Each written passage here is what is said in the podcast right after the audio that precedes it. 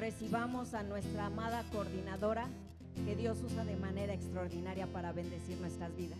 Démosle la bienvenida a Vero Cantero. Nos ponemos de pie porque la presencia del Espíritu está en este lugar. Dale un aplauso bien fuerte, pero a Él.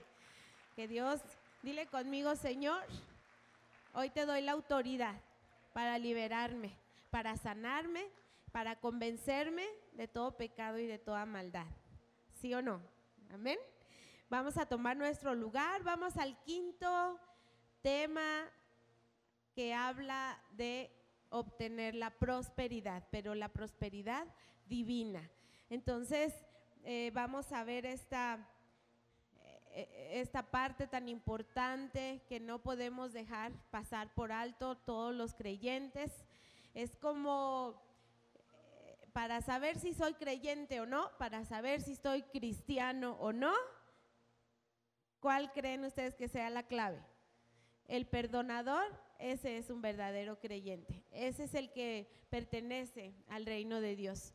Los no perdonadores, por supuesto, que no van a heredar el reino de Dios y se quedan sin recibir esas grandes promesas. Entonces, hoy estamos aquí con una gran oportunidad de ser ganadores, ser vencedores o ser vencidos y unos perdedores.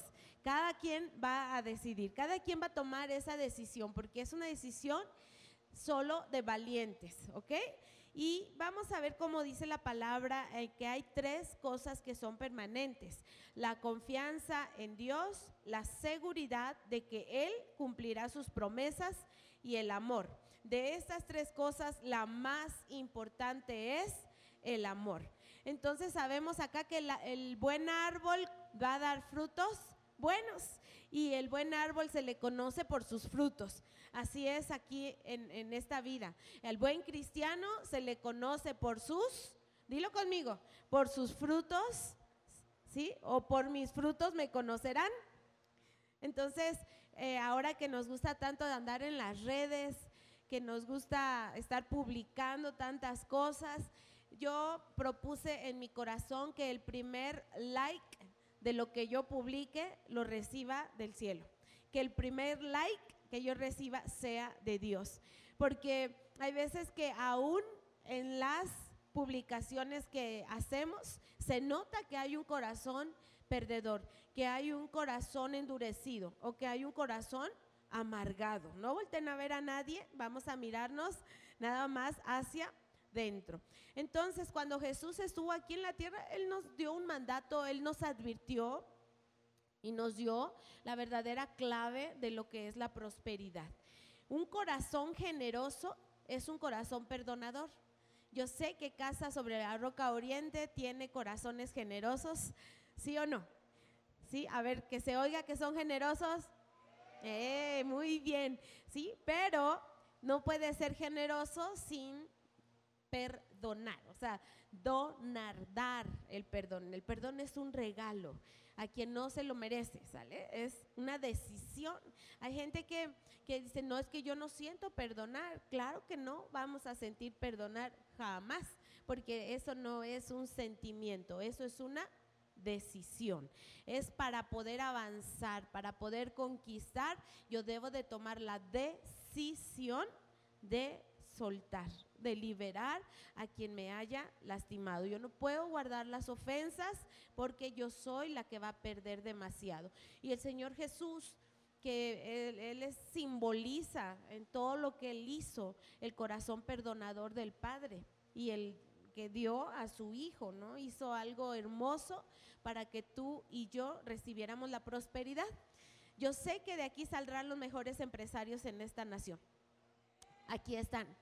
Y hay veces que, que nos empezamos nosotros a desesperar un poquito de por qué no me llega la bendición. Y entonces aquí está la clave. El Señor Jesucristo, fíjate lo que enseña. Dice, mirad bien, no sea que alguno deje de alcanzar la gracia de Dios, que brotando alguna raíz de amargura os estorbe y por ella muchos sean contaminados. Señor dice, miren bien, o sea, pero vamos a mirar bien hacia adentro, porque dice que brotando alguna raíz de amargura que brotando. ¿Para dónde brota la nariz? La, nariz, la, la raíz, ¿para abajo o para arriba? La raíz brota para abajo. Entonces, cuando hay una ofensa guardada en el corazón, ahí brota qué? Una raíz.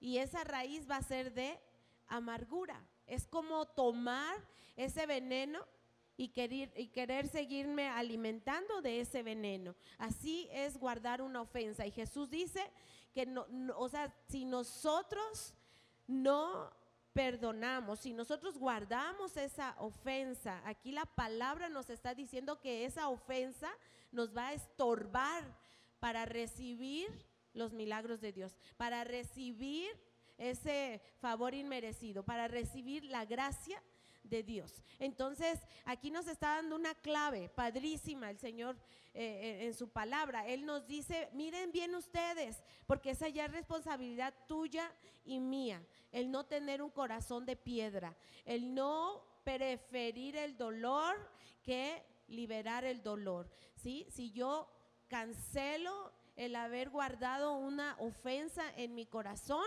entonces yo le estoy como abriendo la puerta al, Padre para que cambie este corazón de piedra y me ponga uno de carne. Y entonces Él dice que va a quitar el corazón de piedra y que va a poner uno de carne y pondrá de su espíritu sobre nosotros y Él será nuestro Dios y nosotros seremos su pueblo. Es una promesa maravillosa, ¿cierto? Pero, ¿qué es lo que le pasa a algunos creyentes? Que se dicen creyentes, pero caminan en el terreno de las tinieblas. En el momento en que tú y yo recibimos una ofensa, una traición, cuando nosotros sentimos esa puñalada que nos dan en la espalda, esos seres ah, donde nosotros depositamos tantas eh, pues tanto amor, en donde nosotros creamos expectativas, en donde teníamos algunas ilusiones de bien con estas personas y nos clavan esa espalda, nos dañan el corazón y ah, eh, tú estás acá en medio, pero tú decides, eso es lo más importante, o sea, el perdonar nadie lo va a hacer por ti. Es una decisión personal. Es como ir al baño ¿Crees que alguien te puede ayudar para que hagas del baño? No, nadie puede ir por ti. Tienes que ir tú y hacerlo tú. Tú tienes que desechar eso que ya no necesita tu cuerpo. Así es en el espíritu, así es en el alma también. Tú tienes que desechar lo que no te va a servir, ¿sí? Lo que ya no es para ti lo que ya no tiene nada que ver contigo. Tú tienes que desechar la ofensa. Pero cuando tú dices, no, pero me la hizo. Y no sabe todo lo que me lastimó. Pero, ¿no? Y empezamos a platicar con las tinieblas. Cuando yo no decido soltar ese pasado, entonces yo comienzo a qué? A caminar en un territorio de las tinieblas. Y en ese territorio, ¿qué va a haber? Solo maldad. En ese territorio, ¿qué va a haber? Pues solo lo negativo. La frustración, la depresión, todo lo malo está de aquel lado. Pero el que es verdadero creyente, obediente a la palabra, que somos todos los que estamos acá, vamos a ser responsables y vamos a avanzar en la madurez para alcanzar la gracia de Dios, para que nosotros podamos ver todos esos milagros en nuestra vida. Tú decides, ¿ok? ¿Se equivocó? ¿Me dañó? ¿Me dolió? ¿Me humilló? Y para entonces ya estás llorando en el piso. Pero decido, di conmigo, decido perdonar. Cuando tú dices esas palabras que son como mágicas, algo tremendo sucede en tu mundo espiritual, porque entonces estás entrando al reino, al reino donde gobierna Dios mismo, a ese reino en donde vas a escuchar al Espíritu Santo, que te va a estar mostrando todas las cosas grandes que están por venir a tu vida. En donde te está enseñando a visualizar, en donde te empieza a enseñar a declarar vida y no muerte, en donde no hay verdugos. Aquí hay todos los verdugos que te puedas imaginar están en las tinieblas. Y todas las bendiciones que ni siquiera te puedes imaginar están en el reino de Dios. ¿Cuántos queremos esas bendiciones? Sí, yo sí las quiero. Y sabes, el, el, ser responsable de mi corazón, el querer tener un corazón sano, es un beneficio no tan solo para tu vida, sino también para tu familia, en tu trabajo y en la casa de Dios. ¿Tú crees que la casa de Dios se merece a los amargados?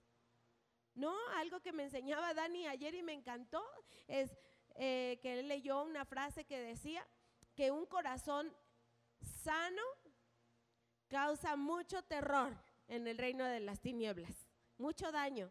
Pero un corazón herido, un corazón endurecido, causa mucho daño en la obra de Dios. Son los pésimos testimonios en la casa de Dios. Porque corazón de piedra, ¿qué va a hacer? Golpear a todos. ¿Cuál sensibilidad? ¿Cuál sonrisa? ¿Cuál amor? No, no, no, cero comunión con Dios. Eh, lo que quiere es venganza, lo que quiere es estar viendo que el Señor casi casi haga justicia divina sobre los malos, ¿no? Entonces, el, eh, si están de acuerdo conmigo, que el corazón de piedra daña mucho la casa de, de Dios, daña mucho la obra de Dios. Entonces yo le dije, Señor, no permitas que vengan amargadas ni amargados a la sede, ¿no? Porque mira, cuando vamos nosotros al encuentro, que ya fuimos la mayoría, ¿cierto? ¿Quiénes no han ido? No, no han ido. Bueno, en junio, en junio tenemos nuestros próximos encuentros. Solo ustedes pueden poner una cara dura hoy. Ah, no es cierto. Pero todos los que ya fuimos a encuentro, se supone que ya perdonamos, ¿sí o no? Pero en nuestro caminar en Cristo, obviamente que también van a venir más ofensas a nuestra vida. Pero ya es nuestra decisión volvernos ¿sí? a ese pasado y comenzar a actuar con ese corazón ofendido y guardar el dolor para que me cause mucho sufrimiento y andar, de autocompasivo, ¿no? yo, nadie me valora, nadie, nadie, no se dan cuenta todo lo que yo hago, ¿no? Y, ni para el marido ni para los hijos. Y entonces empieza algo espantoso a suceder en el corazón, en el liderazgo, en el servicio que todos acá estamos brindando. No, no, no se vale que tengamos ese corazón. la Biblia dice que nosotros, aquí vamos a leer, dice el Señor Jesús, que cuando oren, o sea, cuando hablen con el Padre, cuando platiquen con el Padre, perdonen todo lo malo. Léanlo fuerte conmigo, como dice la palabra, perdonen Todo lo malo que otra persona les haya hecho. Así Dios, su Padre que está en el cielo, les perdonará a ustedes todos sus pecados. En el reino de Dios sucede algo parecido a lo que cierta vez sucedió en un país, comienza a contar Jesús. Dice, el rey mandó llamar a sus empleados para que le informaran cómo andaban sus negocios y para que le pagaran todo lo que le debían. Cuando comenzó a sacar cuentas, le llevaron un empleado que le debía 60 millones de monedas de plata. Como el empleado no tenía dinero para pagar, el rey ordenó que lo vendieran como esclavo junto con su esposa y sus hijos y que vendieran también todo lo que tenía. Así con el dinero de esa venta la deuda quedaría pagada. Pero el empleado se arrodilló delante del rey y le suplicó, Señor, deme usted un poco más de tiempo y le pagaré todo lo que le debo.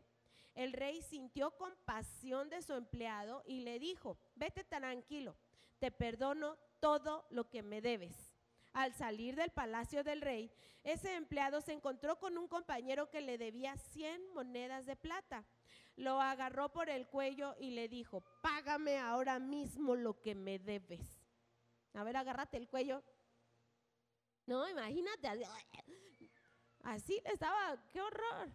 El compañero se arrodilló delante de él, de él, y le suplicó, dame un poco más de tiempo y te lo pagaré todo. Pero aquel empleado no quiso darle tiempo y mandó que metieran a su compañero en la cárcel hasta que pagara el dinero que le debía. Los otros compañeros, al ver lo que había pasado, se molestaron mucho y fueron a contárselo al rey. Entonces el rey mandó llamar a aquel empleado y le dijo, qué malvado eres, te perdoné todo lo que me debías porque me lo suplicaste. ¿Por qué no tuviste compasión de tu compañero así como yo la tuve de ti? Fíjate cómo le dice, qué malvado corazón tienes. Si tú investigas la palabra, que el significado de la palabra malvado es horrendo.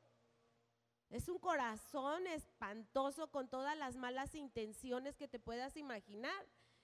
Así es un corazón que no perdona. Y sabes, hay la gente que tiene un corazón de piedra, la gente que está con amargura, ya ya no, nada más en el corazón, sino ya en el espíritu, es el tener la amargura, el tener la falta de perdón, es como el mal aliento. El último que la tiene es el que se entera al final. Entonces, el vivir con amargura nos, va a impedir alcanzar la gracia de Dios, nos va a impedir estar en conquista, nos va a impedir entrar en el gozo de Dios, nos va a impedir ser sensibles a la voz de Dios.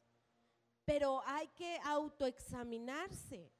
Es decir, yo, o sea, yo como del 1 al 10, ¿cómo siento este corazón?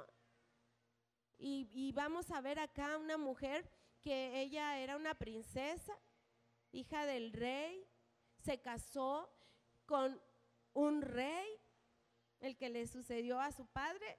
Saúl era el rey David. Y esta mujer teniéndolo absolutamente todo, todo, porque el rey David hizo de todo para poderse casar con ella. O sea, era, el rey David la honró delante de todo el pueblo, delante del ejército, delante del rey.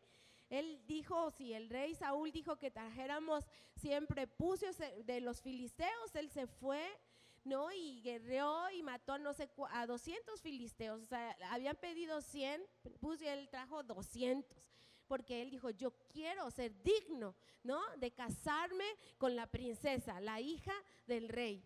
Y entonces esta princesa que tenía a ese rey que tanto la amaba, que tanto la honraba, el rey David había salido a la, batalla, había salido a conquistar y recuperó el arca del pacto. Él venía en una gran celebración, con gran alabanza, con gran danza. Venía todo el pueblo gritando de alegría porque traían la presencia de Dios, traían el arca del pacto, la estaban volviendo a Jerusalén.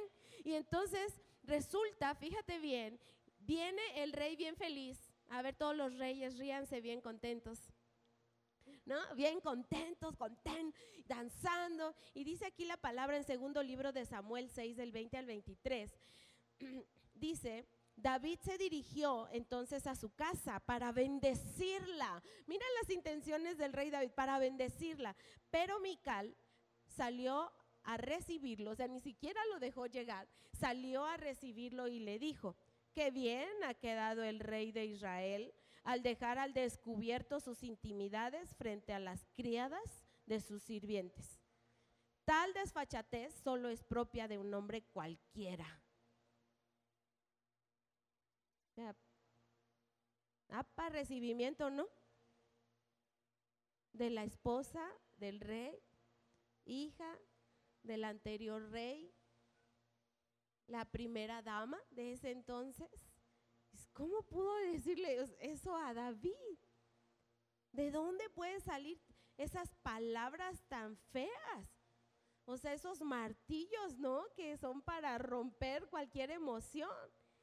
Pero el rey David le respondió, sí, dancé, pero lo hice delante del Señor porque Él me eligió para reinar sobre su pueblo Israel el Señor me ha preferido a mí en lugar de tu padre y de toda tu familia. Y aún podría rebajarme más según tu opinión, pero a los ojos de las criadas que tú mencionas seré objeto de honra. Y Mical, la hija de Saúl, murió sin llegar a tener hijos de David. Nada que ver un corazón de piedra con un corazón de carne. Aquí vemos la diferencia en este matrimonio. Esta mujer venía de un linaje real. Mical. El rey David venía de una niñez probablemente de mucho rechazo porque sus hermanos no lo tomaban en cuenta ni su papá. O sea, él no fue el más rico. Él no fue el más importante de sus hermanos. Él no fue tomado en cuenta. Ella, todo lo contrario. Ella era la princesa. Pero ve qué diferentes estos corazones. Pero este corazón sano de David no permitió, fíjate bien, no permitió la ofensa. Entonces, ¿qué es lo que hace el Señor? O sea, no puede haber un corazón de piedra con un corazón de carne, nada que ver, cero, o sea, agua y aceite. No pudo haber un fruto de ese vientre de esta mujer. ¿Qué hizo Dios? Secó el vientre de la amargada. Eso pasa en lo espiritual, eso pasa en lo material. Se seca cualquier bendición. No puede haber prosperidad para el que está amargado. Es imposible. Y aquí vemos cómo este pecado, porque es un pecado, dile al que está contigo, es pecado estar amargado.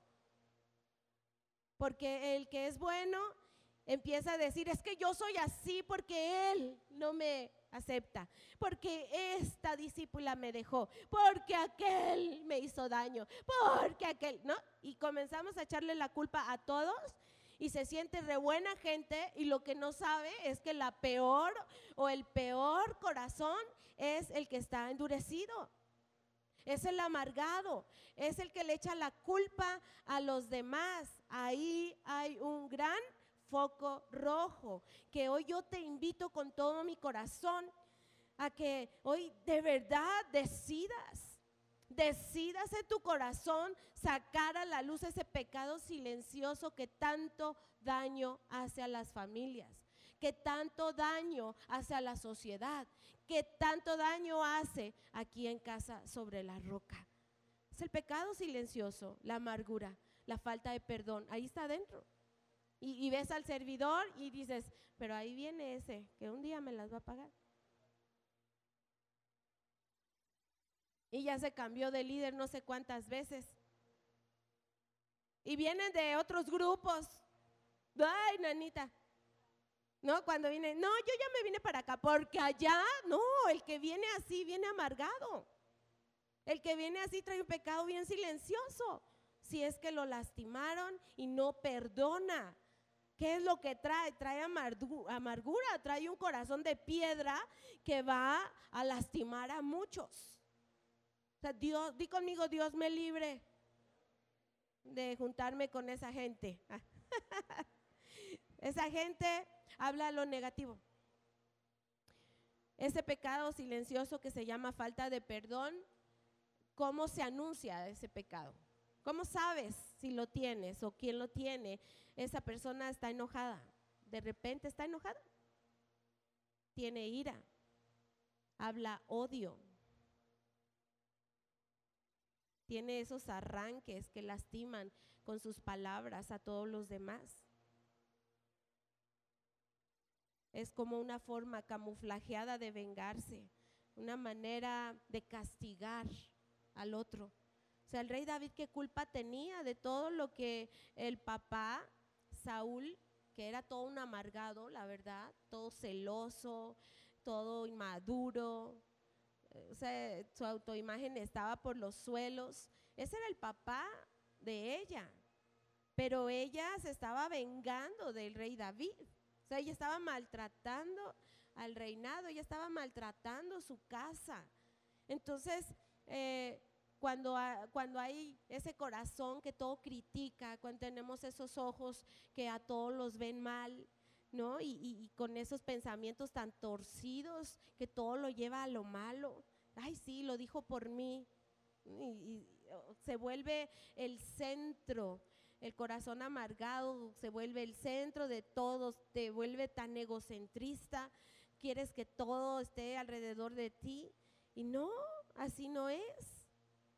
Si somos cristocéntricos, siempre vamos a estar soltando, siempre vamos a estar dando, siempre vamos a estar sirviendo.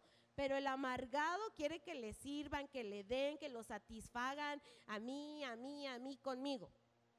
Entonces, eh, es así, criticón, egocentrista. También otro, otro de los síntomas son que tiene relaciones rotas.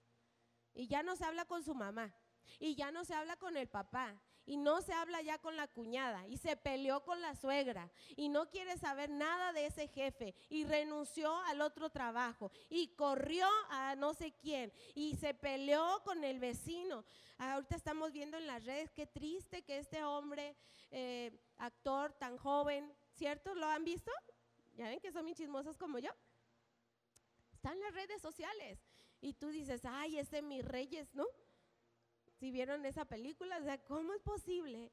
Sí, que en un arrebato de ira, él se baja del carro, golpea a este señor y este señor a los cuatro días se muere.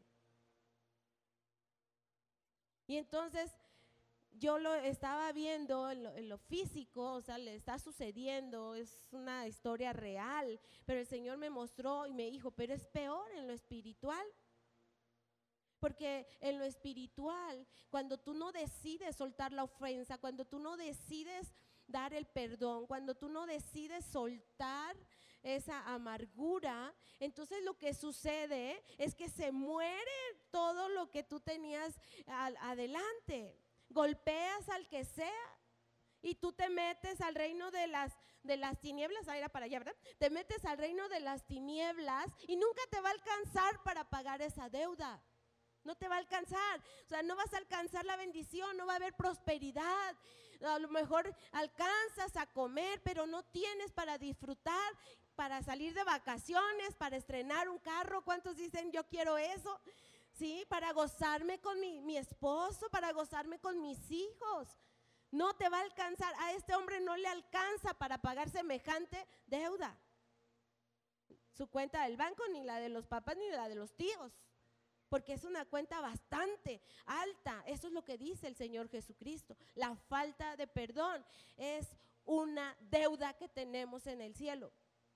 Si yo no perdono, entonces a, mí tampoco me van a perdonar pero no estamos conscientes de ello. A nosotros nos gusta como reaccionar, ¿no? Y a ver que me la haga otra vez y va a ver cómo le va. ¿No? O todo está bonito y sacas el pasado. Qué feo. Qué feo.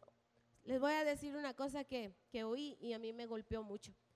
Si tienes ese corazón no perdonador, mejor no te llames cristiano.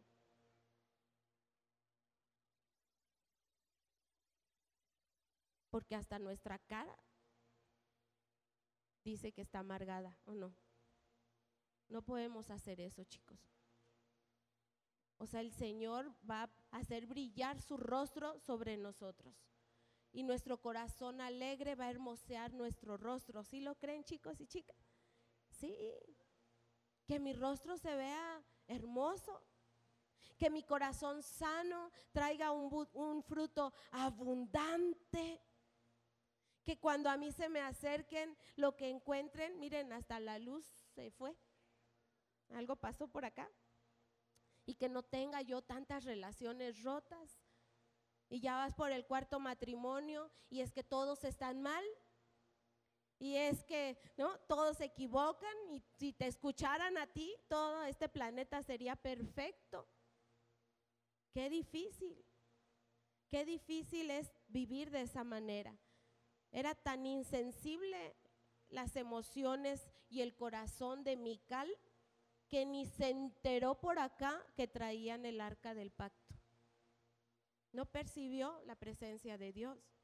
Y qué triste sería que aquí en medio de la alabanza, en medio de la conferencia, en medio de la adoración, tú no percibas la presencia de Dios en tu vida.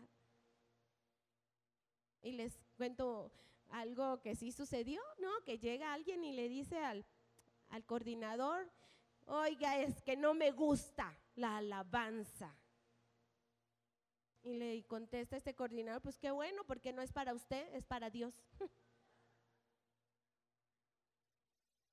Pero hasta ese grado a veces llegamos. Cuando ya mi corazón está muy endurecido, ya no puedo tener yo comunión con la luz, solo comunión con las tinieblas. Y es bien triste ver al corazón amargado. Es bien triste escuchar a alguien que dice, pues no, no siento perdonar. Pero es que no vas a sentirlo. Nunca vas a sentir perdonar. Es como la prueba de fuego para ser un verdadero cristiano. La verdadera prueba de fuego es perdonar. Y unos se quisieron creer mucho ahí con Jesús, hasta siete, Señor Jesús. Y le dice, no, hasta setenta veces siete, Pedrito. ¿Por, qué tanto? Porque yo quiero ser acreedora de todas esas bendiciones. Yo quiero caminar en la prosperidad. Y había una, una amiga que, que fuimos juntas al encuentro. Y es que el Señor me mostró esto y me dio mucha alegría porque en medio de mi ignorancia, en medio de, todo lo que uno es y lo que uno le falta, eh, con ella fuimos juntas al encuentro. Y ella empezó a aprender mucho de la Biblia, o sea, mucho, mucho, una gran maestra de la palabra. Y entonces hasta me vendía un buen de libros ella, porque vendía libros después y yo le compraba todos, ¿no? Y si me decía, está este estudio de la Biblia y yo se lo compraba, pero ella se los aprendía. Y, de repente ella estaba muy enojada y le dijo a nuestra líder, ¿y es que por qué? Porque a la Verónica todo le va bien. llegó peor que yo al encuentro. Estaba endeudada, estaba deprimida, era borracha, hombreriega y todo lo que se pueden imaginar. Y ahora, ¿por qué ese ministerio? Y ya se casó y mira cómo le va de re bien y mira cómo es bien próspera. No que Dios no hace acepción de personas, no, lo que Dios no puede bendecir es un corazón amargado. Y el Señor lo que me mostró es eso y estoy bien feliz dando esta conferencia porque yo he guardado mi corazón. Yo sí quiero siempre tener un corazón sano. Y cuando yo no he podido eh, a veces entender algunas situaciones, yo le digo, Señor, ensancha mi corazón, ensánchame para el día de hoy decidir perdonar y agradarte solo a ti.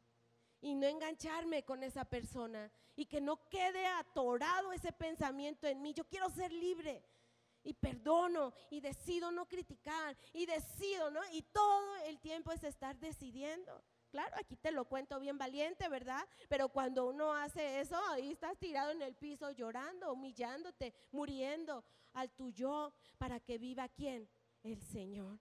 Entonces son insensibles totalmente esos corazones a la presencia de Dios, son insensibles al gozo de las demás personas. Es más, ni pueden creer que las demás personas puedan ser felices. Para ellos no, va a estar de hipócrita porque feliz no puede ser. Así dicen algunos. O la gente que regresa bien arrepentida, no, no, no, lo que ha de querer es manipular mi corazón. Y órale, está bien grueso, ¿no? Qué difícil, qué difícil que Dios nos confronte el día de hoy porque Él quiere que seamos libres, Él quiere que seamos prósperos y Él quiere que el que más generoso sea el que más generoso dé el perdón, reciba mucho más abundantemente todas sus bendiciones. Yo decidí una cosa en mi corazón desde que tuve a mi hija. Yo no le voy a heredar la amargura ni el rechazo a mis hijos. El rey Saúl le heredó la amargura y el rechazo a Mical. Ese corazón endurecido.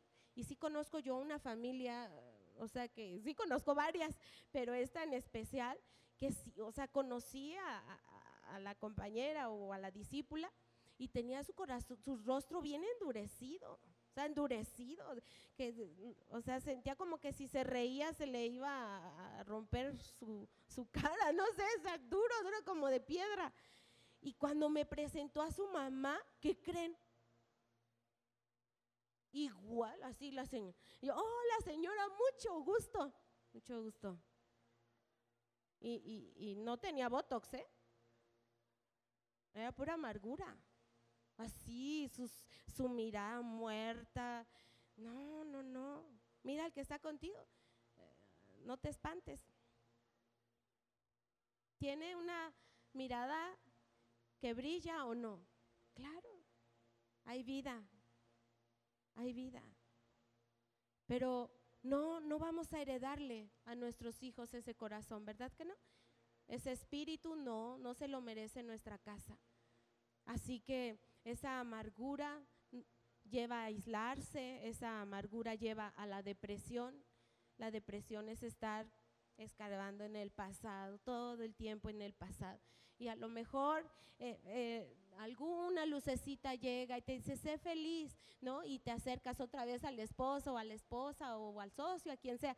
Pero hay algo que te dice, no, pero acuérdate que quién sabe qué, ¿no? Y otra vez te regresas para acá y entonces no recibes la prosperidad, no recibes la sanidad plena.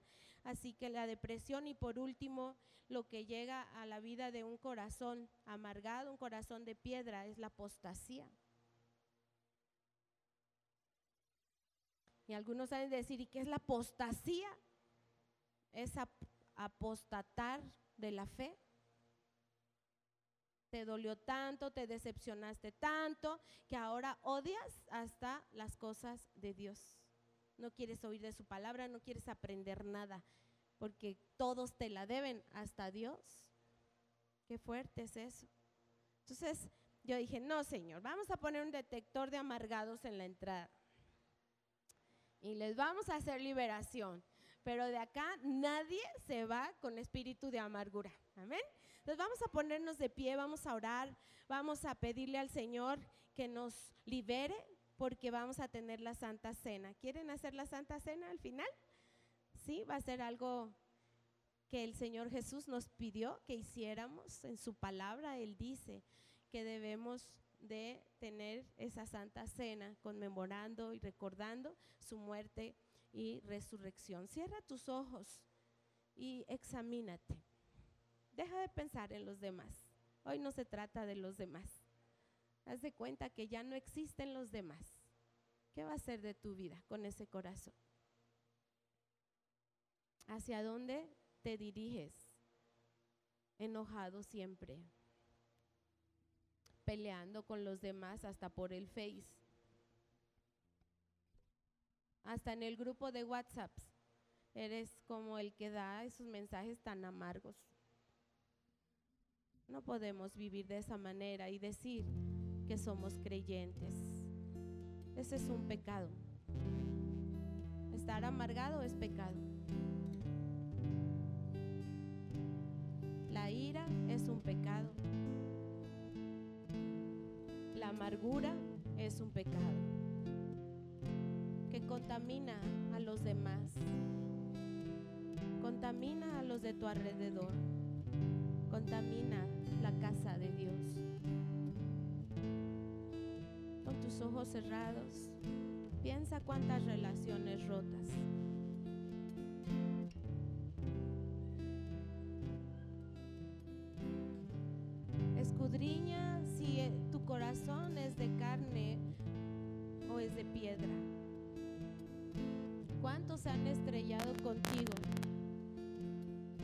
Tus palabras malintencionadas, con tus acciones. Te digo una cosa, tú mismo no te mereces ese corazón. No es para ti el Señor Jesús nos lo advirtió y nos dijo cuando oren, a cuando busquen a Dios, cuando vengan a la casa de Dios, perdonen todo lo que les hayan hecho, todo lo que te hayan hecho, todo, traición, esas puñaladas que duelen tanto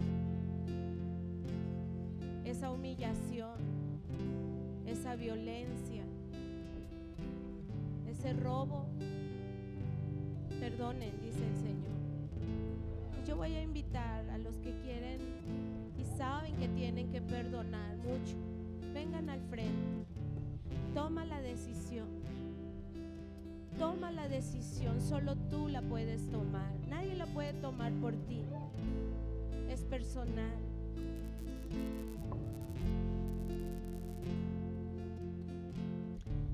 Y tú vas a notarlo.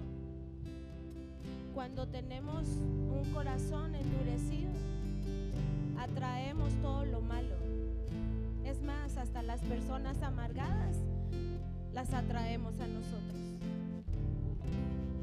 Pero cuando pedimos un cambio de corazón que solo Dios nos puede dar, un corazón arrepentido, un corazón que quiere cambiar,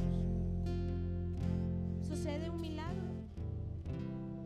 Porque dice la palabra que el Señor quitará este corazón de piedra y pondrá un corazón de carne.